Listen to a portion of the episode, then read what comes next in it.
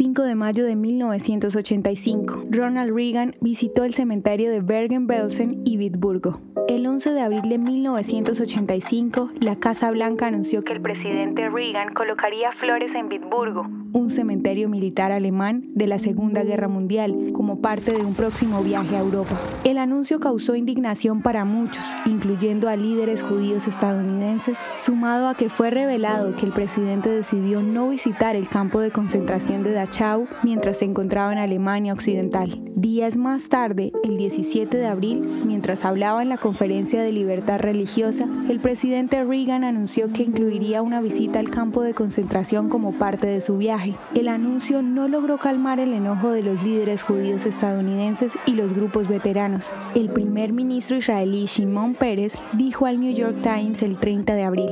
Cuando el amigo comete un error, aún así es un error y un amigo es todavía un amigo. El señor Reagan permanece como un amigo, pero no he cambiado mi postura. Me arrepiento de esta decisión. El 5 de mayo, Reagan lideró una ceremonia frente a un memorial de Bergen-Belsen y dijo, Aquí descansan judíos, cuyas muertes fueron causadas por ninguna razón más que por simplemente existir.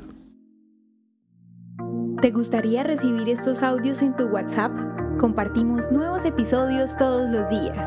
Suscríbete sin costo alguno ingresando a www.hoyenlahistoriadeisrael.com.